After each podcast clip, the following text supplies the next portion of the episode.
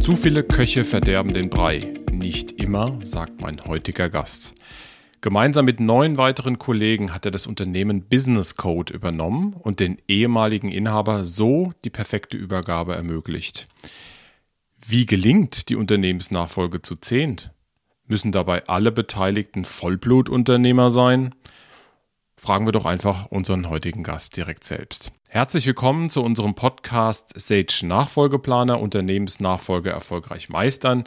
Mein Name ist Jan Friedrich und ich darf heute den Martin Schulze begrüßen. Hallo Martin. Hallo Jan, vielen Dank, dass ich heute in dem Podcast dabei sein darf.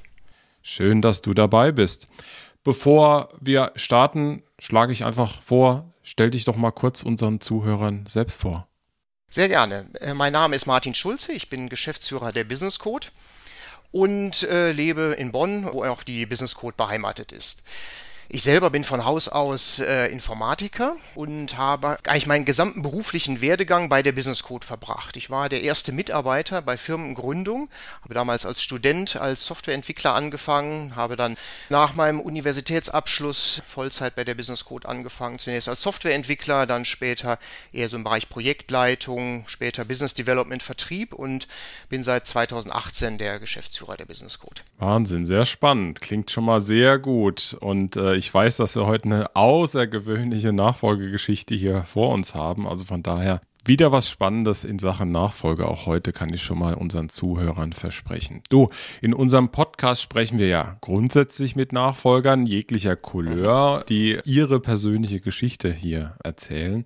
Und äh, im Vorgespräch hast du mir verraten, das ist ja eine ganz besondere Nachfolge für uns hier auch im Podcast, weil in der Theorie oder wenn man es ein bisschen vielleicht von außen betrachtet, müsste ich ja fast mit zehn Leuten äh, sprechen.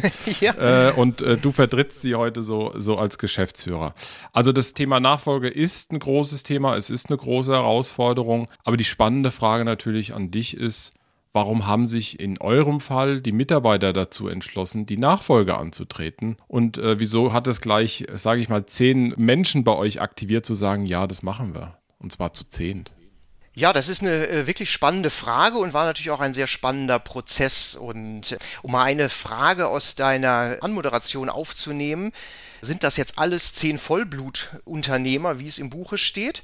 Ich glaube, das ist ein Erfolgsrezept und auch das Schöne an diesem Modell, dass wahrscheinlich keiner von uns zehn klassischer Vollblutunternehmer ist und dass dieses Modell in der Gruppe als Team die Unternehmerschaft zu übernehmen, uns das überhaupt eigentlich erst möglich äh, gemacht hat, diesen Schritt vom reinen Angestellten in ein Angestellten- und Unternehmersein Modell zu ermöglichen. Das Thema der Übernahme äh, durch uns Mitarbeiter hat sich über mehrere Jahre entwickelt. Das Thema Unternehmensnachfolge hat die Business Code eigentlich etwas verfrüht getroffen, weil der äh, Gründer Hanno Geron aus gesundheitlichen Gründen sich entschieden hat, das Unternehmen zu verkaufen und das Unternehmertum in andere Hände zu übergeben. Und der Plan war zunächst, einen externen Käufer zu suchen. Und da gab es auch interessante Gespräche und Kontakte und durchaus auch kaufwillige Privatpersonen und andere Unternehmen. Parallel hat sich dann aber im Kollegium in dem Prozess dieser Übernahme eigentlich ergeben, dass immer mehr Kollegen eigentlich den Eindruck hatten, es wäre schön, wenn wir das Unternehmen, so wie es ist, in seinem Kern erhalten könnten und selber die notwendigen Weiterentwicklungen dann in die Hand nehmen können. Und das wurde dann mehr und mehr zu so einem Selbstläufer, dass dann immer mehr Kollegen gesagt haben, ja, das finden wir auch, dass das eine gute Idee wäre. Und daraus hat sich das dann entwickelt in mehrjährigen Prozess. Genau. Du hast mir auch erzählt schon im Vorgespräch, das Thema Unternehmenskultur lag euch auch sehr am Herzen und war auch einer der Antriebe, das zu tun. Kannst du das kurz beschreiben, was daran so besonders war, dass es im Prinzip so am Herzen lag, zu sagen, Mensch, wir sollten es wirklich selbst machen und wirklich zu zehnt die Firma übernehmen? Woran kann man das erkennen, so als Außenstehender? Also ich denke, das Augenscheinlichste ist, ich hatte ja schon gesagt, ich bin seit 1999 bei der Firma, also seit 22 Jahren bei Business Code. Und von den Kolleginnen und Kollegen, die jetzt das Unternehmen übernommen haben, ist keiner weniger als zwölf Jahre im Unternehmen. Also alle sind langjährige äh, Mitarbeiter. Wir alle blicken also auf eine lange Phase der Zusammenarbeit zurück, in der natürlich wir uns sehr gut kennengelernt haben, was, denke ich, eine ganz wichtige Voraussetzung für dieses Abenteuer war. Und wir haben halt eine sehr vertrauensvolle Zusammenarbeit äh, entwickelt. Business Code ist ja eine IT-Firma. Wir machen Softwareprojekte im Auftrag von Kunden. Und die Arbeit bei uns ist auf der einen Seite sehr, sehr kollegial und auf der anderen Seite sehr eigenverantwortlich. Also die Teams, die dann in Projekten die Lösungen für die Kunden entwickeln, arbeiten sehr, sehr eigenverantwortlich. Es gibt also nicht wöchentliche Berichte an die Geschäftsleitung über den Stand des Projektes und ein strenges Monitoring. Das gesamte Handling der Projekte und auch der Umgang mit dem Kunden. Üblicherweise haben wir langfristige Zusammenarbeiten mit dem Kunden. Also es gibt nicht das eine Projekt und dann wandern wir zum nächsten, sondern da ist meist eine jahrelange Kontinuität in dieser Projektzusammenarbeit mit dem Kunden. Und das wird sehr, sehr eigenverantwortlich von den Kolleginnen und Kollegen gehandhabt.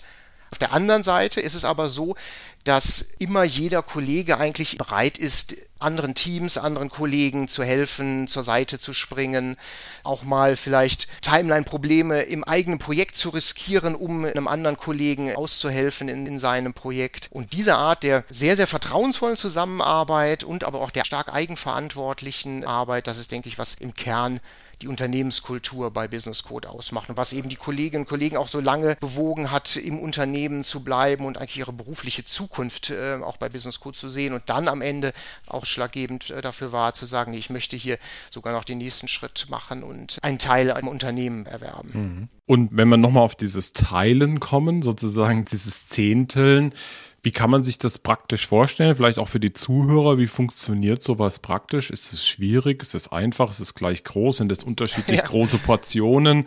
Kannst du die Verantwortlichkeiten auch mal kurz beschreiben? Also zwischen dem Eigentümer oder dem Miteigentümer und gleichzeitig Angestellten? Das ist sicherlich interessant, auch für die Zuhörer.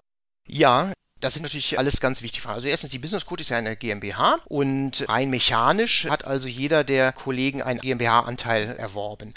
Wir zehn Kollegen, äh, die jetzt aktiv in der Firma sind, halten 80 Prozent der Business Code. Der Herr Geron als Alteigentümer hält äh, noch 16 Prozent am Unternehmen und ein früher mal mitarbeitender Kollege hält noch 4 Prozent an der Firma. Das ist noch aus einer Zeit vor dieser jetzigen Übernahme. Also wir, sozusagen die aktiven Mitarbeiter halten 80 Prozent der Anteile und die Anteile sind aber nicht gleichmäßig verteilt, sondern reichen von 20 Prozent bis hin zu 3 Prozent. Dazwischen eigentlich alle Spielarten Arten. Worauf wir geachtet haben, ist, dass niemand die Mehrheit hat und auch nicht mal zwei zusammen die Mehrheit haben, sondern mindestens, wenn man sozusagen Herrn Geron noch dazu nimmt, mindestens drei Anteilseigner werden oder vier Anteilseigner aus dem Kreis der jetzt aktiven Mitarbeiter. Das war uns allen wichtig, dass es nicht mehr sozusagen den einen Entscheider gibt und die anderen sind halt nur so ein bisschen beteiligt und kriegen vielleicht ein bisschen Ausschüttung, sondern es ist letztendlich wirklich ein Abstimmungsprozess notwendig, um formale Entscheidungen zu treffen.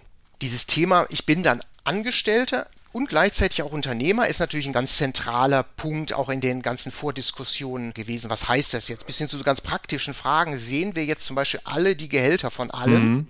Kriegt jetzt jeder das gleiche Gehalt, ja. äh, weil man Unternehmer ist und ähnlich. Also beides haben wir damit Nein beantwortet übrigens. Aber so nochmal für uns selber auch klar zu bekommen, okay, was ist eigentlich die, Rolle des Angestellten, was ist die Rolle des Unternehmers, war ganz wichtig für uns herauszuarbeiten. Zentral ist eigentlich, wir alle sind erster Linie weiterhin Angestellte bei Business Code und haben da unsere Aufgabenbereiche und Verantwortungen. Zweiter Linie und mit eigentlich auch viel weniger Impact auf das tagtägliche Geschäft der Business Code sind wir halt auch noch Eigentümer und treffen da dann Entscheidungen, die eher so langfristiger Natur sind. Genau, das war auch in meinem Kopf so, das zu trennen, also die operative Ebene, wie du sie eben beschreibst, und dann eher so, sage ich mal, langfrist strategische Themen, wo ihr dann einfach zusammenkommt als Unternehmerteam. So kann man sich das wahrscheinlich vorstellen. Genau, das kann man sich so vorstellen. Auch vorher war es so, dass wir, auch als der Herr Geron noch der geschäftsführende Gesellschafter war, war es so, dass wir innerhalb der Business Code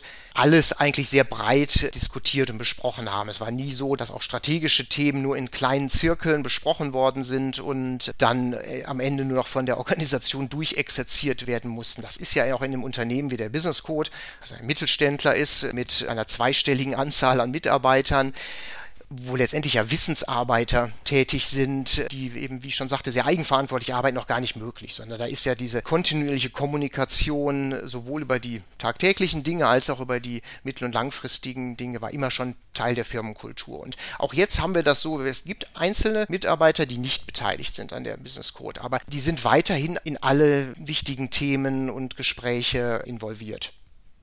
Jetzt interessiert mich noch deine eigene Wandlung sozusagen ein wenig. Du warst vorher schon Geschäftsführer und du bist ja jetzt äh, Geschäftsführer und Gesellschafter.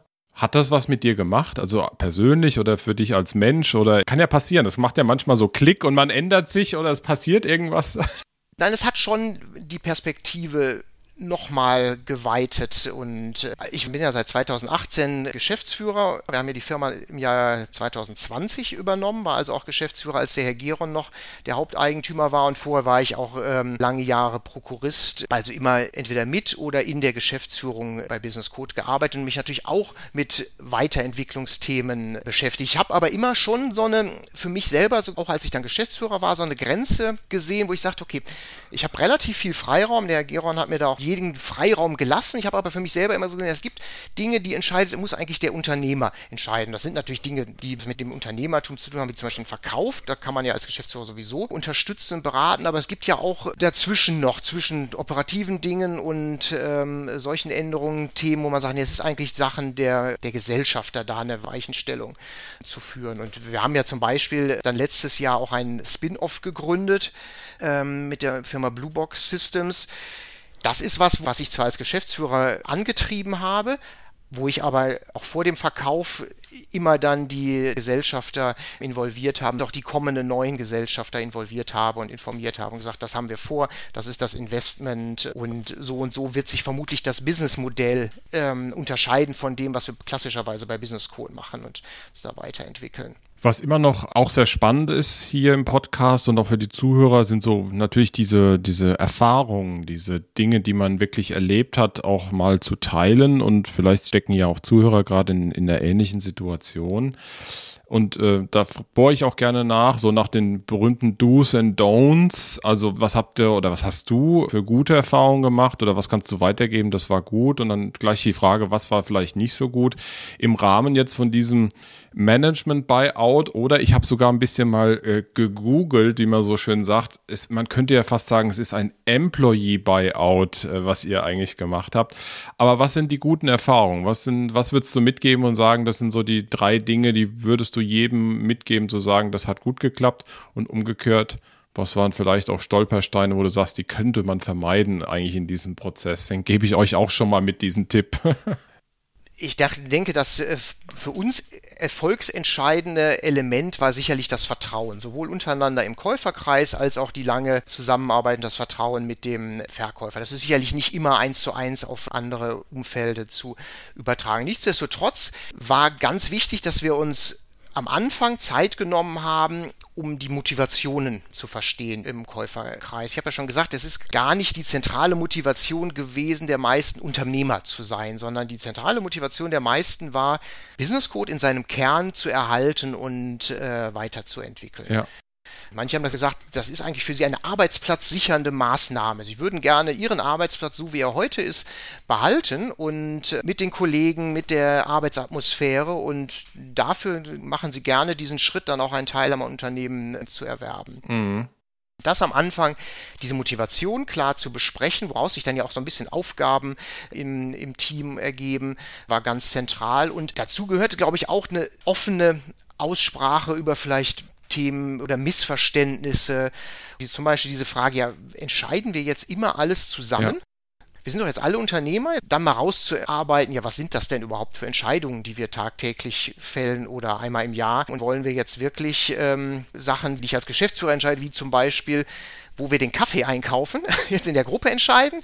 Nein, sicherlich nicht. Und ich glaube, für viele war auch nochmal wichtig, sozusagen zu reflektieren, wie viel sie schon vorher Anteil an der Unternehmensentwicklung bei Business Code hatten, weil letztendlich besteht ja unsere Leistung in der Arbeit der einzelnen Mitarbeiterinnen und Mitarbeiter. Wir sind ja ein, letztendlich ein Dienstleistungsunternehmen. Also das, was die Firma ausmacht, ist letztendlich die Mitarbeiterinnen und Mitarbeiter und deren Arbeit. Und der Impact, den die auf das Unternehmen durch ihre Arbeit haben, ist eigentlich viel größer als das, was ein klassischer Unternehmer macht, weil wir haben ja keine Maschinen, äh, wir erobern gerade nicht in strategischen Maßnahmen irgendwelche Auslandsmärkte und nehmen dafür Kapital auf, sondern wir sind sehr, sehr international, was unsere Kundenbasis aufgestellt. Das ist aber Ergebnis unserer Arbeit und äh, aus dem Projekt- und Kundengeschäft entstanden dass wir sozusagen sowieso schon der Kern von Business Code sind. Herauszuarbeiten war, glaube ich, ganz wichtig und ein ganz wichtiges To-Do. Mhm.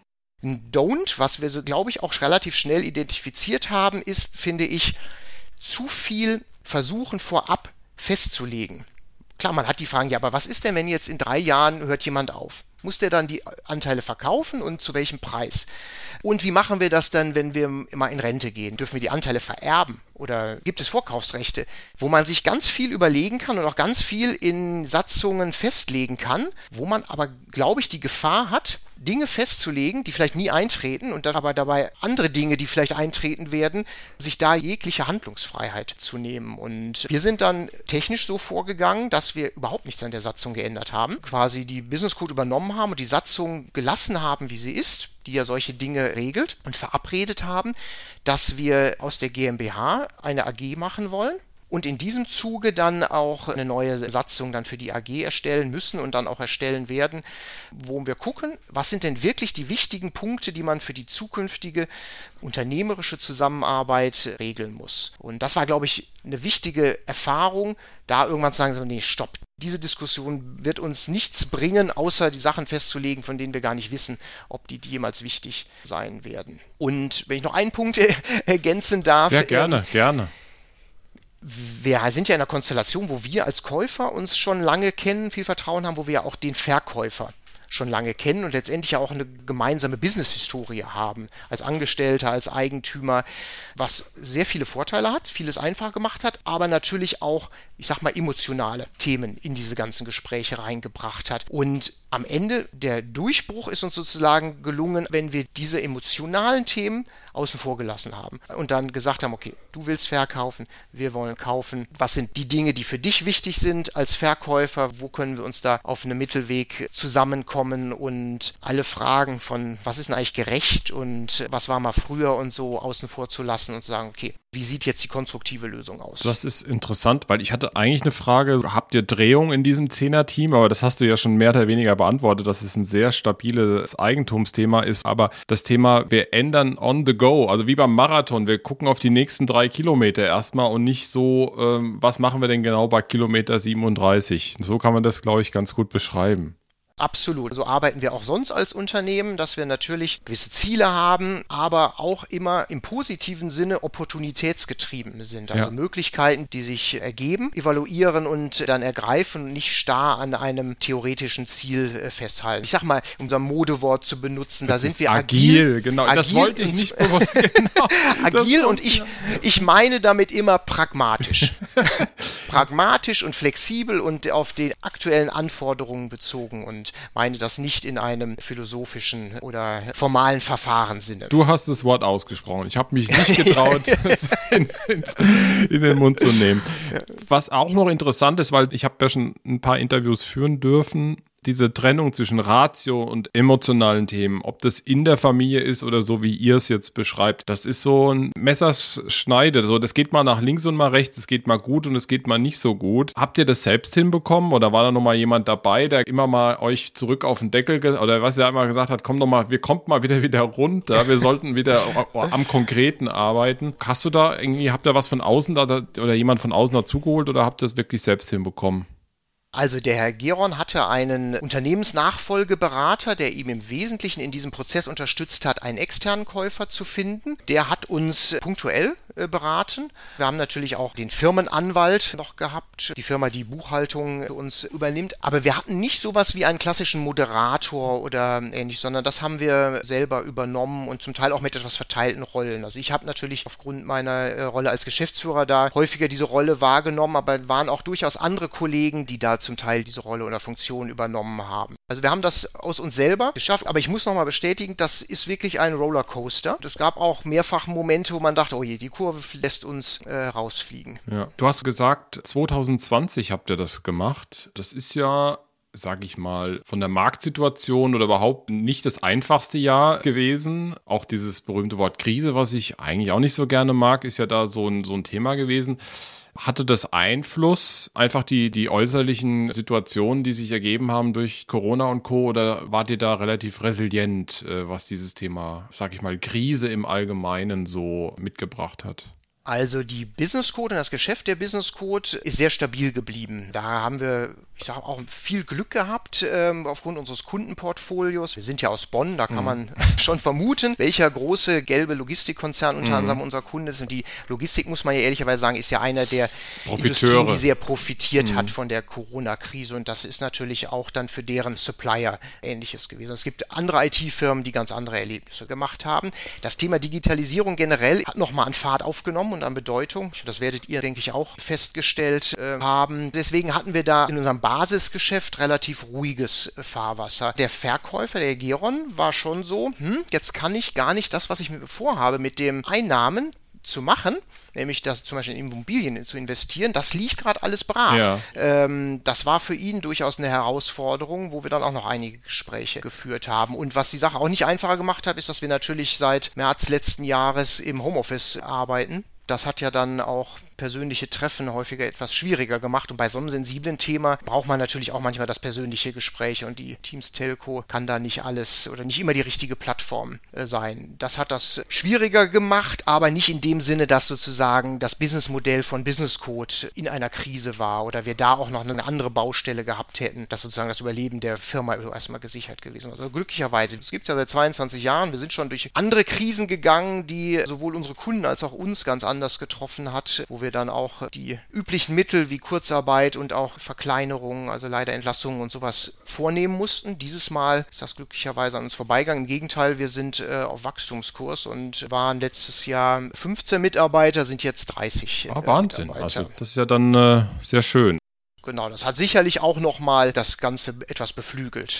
Die Nachfolge an sich, das interessiert mich auch immer bei meinen Gästen. Wir haben unheimlich viele Unternehmungen in Deutschland zur Nachfolge auch altersbedingt und einfach den Mittelstandscharakter, den wir weiterhin und immer noch haben hier in Deutschland. Allerdings ist es nicht immer von Erfolg geprägt, das ganze Thema Nachfolge. Es ist auch nicht in aller Munde, jetzt im gesellschaftlichen Kontext oder im öffentlichen Raum. Deshalb gibt es auch diesen Podcast, um einfach die Nase drauf zu schubsen, dass Nachfolge ein sehr interessantes Thema sein kann, Unternehmer zu werden, eigenverantwortlich zu arbeiten und so weiter und so fort. Ist euer Modell, was ihr gewählt habt, also dass man so ein Employee Buyout oder ähnliches, ist das aus seiner Sicht ein unterrepräsentiertes Modell und müsste eigentlich viel, viel mehr ins Bewusstsein gerückt werden. Kann das ein, ein Modell sein, um das auch weiter zu fördern? Wie schätzt du das ein?